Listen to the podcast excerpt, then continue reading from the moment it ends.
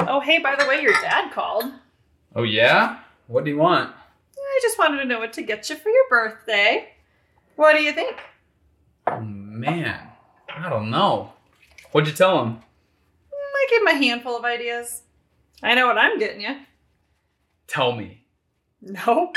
Come on, spill it. In your dreams.